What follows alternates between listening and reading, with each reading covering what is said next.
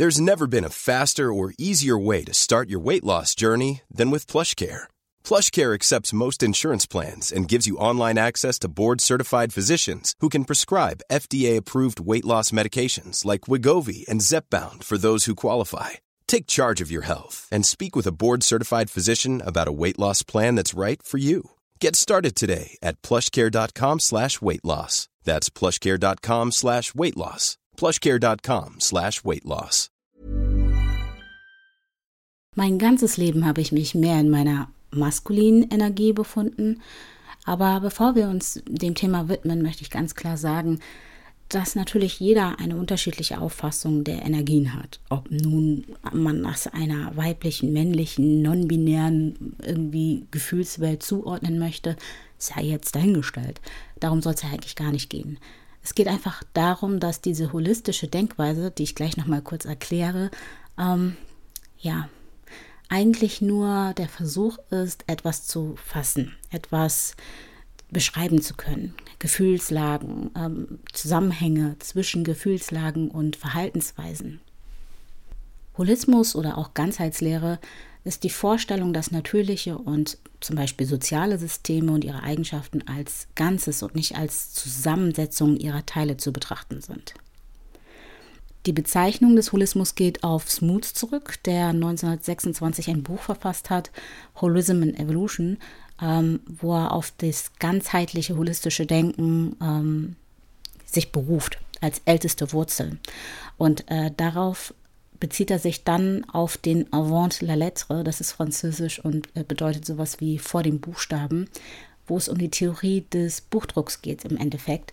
Ähm, und darauf, dass ein Künstler erstmal freigeben muss, bevor etwas erschaffen werden kann. Er hat also was untersucht und ähm, diese Untersuchung über das mystische Denken naturangepasster Kulturen. Ähm, ich denke mir, dass du jetzt einiges im Kopf hast, das geradezu zwingend auf eine Harmonie zwischen den Objekten und ihrer Einordnung im ga großen Ganzen ausgerichtet war. Also ein Beispiel. In der griechischen Antike wurde die Vorstellung von der Welt als ein Ganzes, also ein Kosmos, ähm, begründet. Erstmal philosophisch natürlich. Die Wurzeln liegen in der ionischen Naturphilosophie, wie bei Heraklit. Kommen aber erstmal Platon und dann Aristoteles. Also falls du dich mit griechischer Mythologie auskennst, beziehungsweise auch nicht auskennst, hast du so ein kleines Bild davon, wie weit man das Ganze hergeholt hat.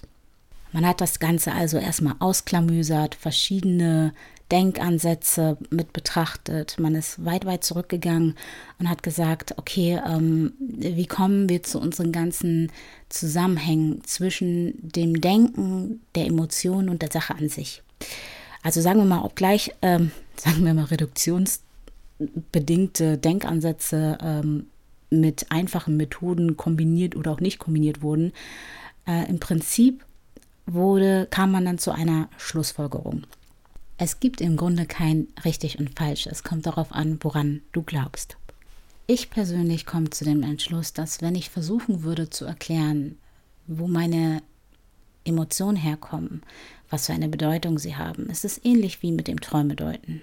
Im Endeffekt werde ich immer irgendwo dort landen, wo ich nie zu 100% weiß, ob es tatsächlich so ist oder nicht. Jemand, der sehr stark an Naturwissenschaften glaubt, beziehungsweise das als sein Grundmanifest bezeichnet, würde jetzt sagen, ja, das ist doch ganz normal. Man hat das verarbeitet, was man über den Tag erlebt hat. Ähm, schaut euch oder beziehungsweise hört euch sehr gerne auch ähm, meine Folgen zum Thema Schlafen an. Da gehen wir Schritt für Schritt immer alles durch, was passiert, während wir schlafen, bevor wir schlafen und was das Ganze begünstigen kann und ähm, wie es mit Entspannungstechniken aussieht. Also da habe ich ganz viele Folgen.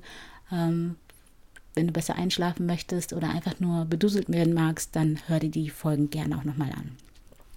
Jedenfalls denke ich, dass man halt Naturphilosophie, ähm, Erkenntnistheorie, Sprachphilosophie, Strukturalismus, Ethnologie, Biologie, Kosmologie eigentlich alles mit einbeziehen müsste, weil alles irgendwie einen Effekt darauf hat.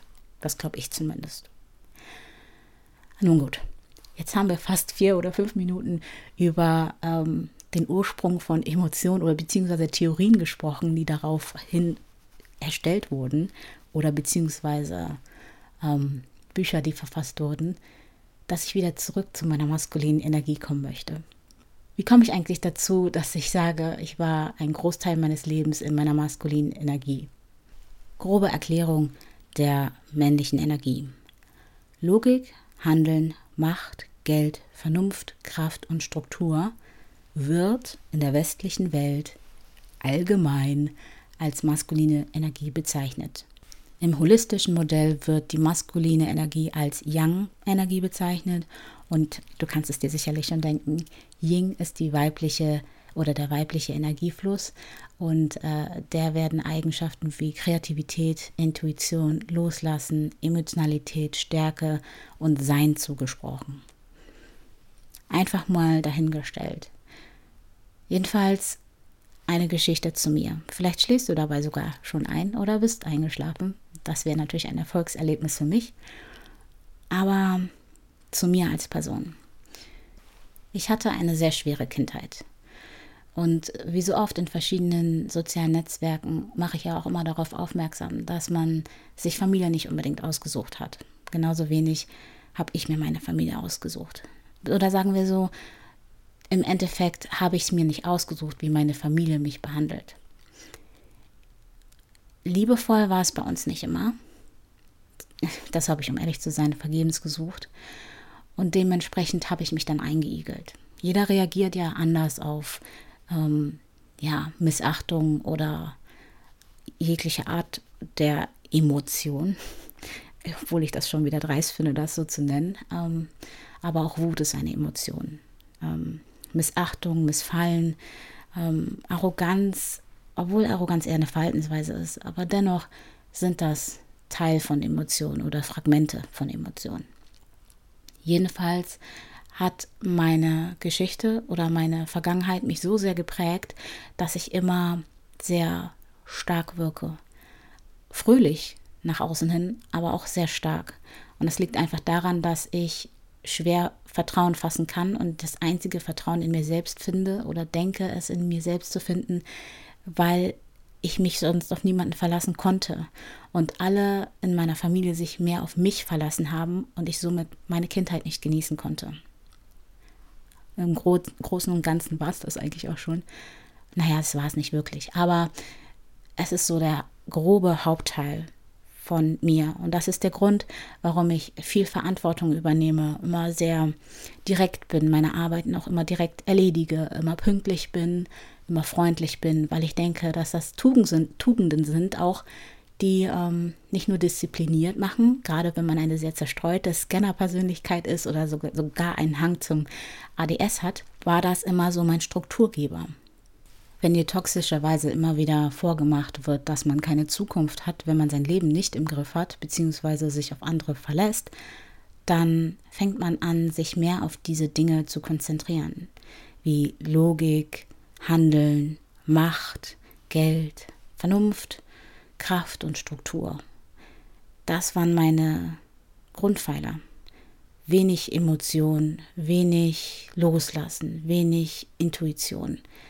Kreativität habe ich unterdrückt, Emotionalität sowieso und Stärke, der einzige Punkt, den ich aus dem femininen Kosmos dann noch mitgenommen habe, ähm, ausgesprochen extrem gelebt. Und ich persönlich muss sagen, ja, mein Yin und mein Yang waren dann nicht so ausgereift bzw. ausgeglichen. Deswegen kam ich für viele vielleicht sehr harsch rüber, sehr stark. Aber dennoch wollte ich meine weibliche Seite nicht verleugnen. Daher habe ich in einer Phase meines Lebens, wo ich das erkannt habe, wahrscheinlich als ich mir die Haare abgeschnitten habe, was irgendwie ein bisschen kontrovers ist, habe ich diese Seite auch gezeigt. Und zwar wollte ich zeigen, dass man das vereinen kann oder beziehungsweise, dass man das nicht in Schubladen legen muss und auch nicht kann. Dass das, ähm, dass Emotionen fließend sind, dass das eine nicht nur dem anderen zugesprochen werden kann und muss, sondern dass wir Menschen sind, dass sich alles entwickelt und dass auch Logik, Handeln, Macht, Geld, Vernunft Teil der femininen Energie sein kann. und ähm, alles in allem, das mich als Menschen ausmacht. Ein Aspekt möchte ich aber noch hervorheben. Ich habe mit meinem Partner oder auch mit meinen PartnerInnen gelernt, zu versuchen, dieses Gleichgewicht oder ein Gleichgewicht für mich zu finden. Also zu sagen, ich bin auch mal schwach, auch mal loszulassen, mich umarmen zu lassen, mir helfen zu lassen. Ehrlich gesagt fällt es mir bis heute noch schwer, nach Hilfe zu fragen, aber es ist ein Prozess, weil ich auch willens bin, etwas zu verändern. Ich möchte nämlich erwirken und schaffen, dass Menschen sich, sich wirklich mit sich selbst beschäftigen und nicht anfangen, so zu werden wie andere, also eine Kopie, eine schlechte Kopie von jemand anderem. Weil sonst wären wir nicht wir. Diese Erde ist bunt, diese Erde ist anders. Sie ist wie ein Blumenbouquet und keine Blume sieht aus wie die andere. Deswegen ist es mir so wichtig, dass man sich mit sich selbst beschäftigt und Menschen auch auf diese Welt bringt, beziehungsweise in diese Welt befördert und formt und wachsen lässt, wie sie sind. Ein Individuum. Und äh, ich möchte nicht den gleichen Fehler machen wie meine Eltern, wie so viele wahrscheinlich, und dafür sorgen, dass meine Nachkommen zur Therapie gehen müssen, weil ich es nicht gemacht habe, beziehungsweise Traumata vermeiden. Ganz einfach. Ich möchte, dass das Lebewesen in seiner Natur, in seiner Gegebenheit frei wachsen kann, sich entwickeln und entfalten kann und zu einer starken, schlauen, liebevollen Persönlichkeit wird, die anderen auch wiederum ein gutes Vorbild sein kann. Ich habe viel über Energien gesprochen. Und gestern war zum Beispiel ein Tag, an dem ich sehr viel Energie verpulvert habe. Jetzt spreche ich natürlich von physischer Energie, also der körperlichen. Ich habe gestern echt zu viel gemacht und am Ende des Tages war ich dennoch enttäuscht von mir. Warum? Weil mein Ehrgeiz, mein Anspruch, mein Hamster in seinem Hamsterrad sehr aktiv war und es war so laut, dass ich meine innere Stimme gar nicht gehört habe. Bis zu einem gewissen Punkt. Ich erkläre es dir gern. Wahrscheinlich schläfst du eh, deswegen kann ich ja darüber reden. Gestern bin ich aufgewacht und habe mir gedacht, ach Mensch, im Haushalt ist so vieles liegen geblieben und nicht, ach Mensch, mein Partner und ich können uns diese Aufgaben teilen und eigentlich sollte er das machen. Nein, so rücksichtsvoll wie ich bin, habe ich mir gedacht, der Arme, der ist so viel am Arbeiten, ich natürlich auch, aber ich kann ja noch. Eigentlich schon mal totaler Humbug, aber auch nur, weil es aus meiner Vergangenheit mir so eingetrichtert wurde. Jedenfalls habe ich neben der Wäsche, die ich dann gefaltet und eingeordnet habe, neue Wäsche angemacht, die Bettwäsche, Bettwäsche neu bezogen, die neue Wäsche angemacht, ähm, tatsächlich mal nach langer Zeit das Kopfteil unseres Bettes gewechselt, auch das in die Waschmaschine gestopft. Und man muss sagen, unsere Waschmaschine steht nicht im Haus, sondern im Keller. Das heißt, ich musste hoch und runter laufen und das zwei, dreimal. Aber da ich als Persönlichkeit so geprägt bin, eine Struktur zu haben und alles logisch aufzubauen, sodass ich mir vielleicht Wege spare oder Dinge mache, die ich im Alltag sowieso mache, mit im Flow, habe ich dann auch noch mit dem Dampfreiniger die komplette Bude gereinigt. Verrückt. Die Spülmaschine ausgeräumt, die ganzen Flaschen weggelegt, die Decken gefaltet. Ähm, nach dem Dampfreinigen habe ich dann noch den Spiegel gereinigt, das Waschbecken gereinigt, das Waschbecken auch in der Küche gereinigt, die ganzen Armaturen gereinigt, die, den Kühlschrank ausgeräumt, auch den gereinigt. Und dann habe ich die ganzen Pfandflaschen eingesammelt, habe die restliche Wäsche mitgenommen, bin runtergegangen, habe die angeschmissen, bin dann einkaufen gefahren und zurückgekommen, hatte unfassbare Rückenschmerzen und war mit meiner physischen Energie so sehr am Ende, dass ich nicht mal mehr was für mich selbst zum Essen machen konnte. Und da habe ich meine, gemerkt, dass ich meine Prioritäten einfach mal falsch gesetzt habe, beziehungsweise meine Energie nicht gut eingeteilt habe. Ich habe viel, viel mehr für den Haushalt gemacht oder im Haushalt gemacht als tatsächlich für mich selbst. Natürlich muss ich noch anfügen, nebenher habe ich noch ein paar Rechnungen eingescannt, E-Mails verschickt und noch einen Call gehabt. Während des Calls habe ich noch den Rest meines Riegels schnell verdrückt und mir mal wieder keine Zeit für mich selbst genommen. Danach dachte ich, ach, es ist an der Zeit, noch ein Video zu schneiden und habe mich aufs Sofa gesetzt.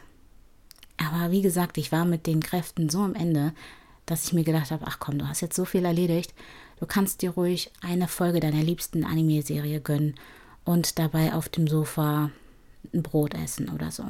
Das habe ich dann gemacht. Aus einer Folge wurden zwei, drei oder vier.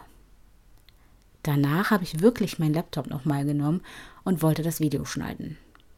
Ich habe aber gemerkt, dass meine Gedanken sich so sehr überschlagen haben und ich wieder angefangen habe, an mir selbst zu zweifeln, ob das, was ich an dem Tag erledigt habe, wirklich ausgereicht hat.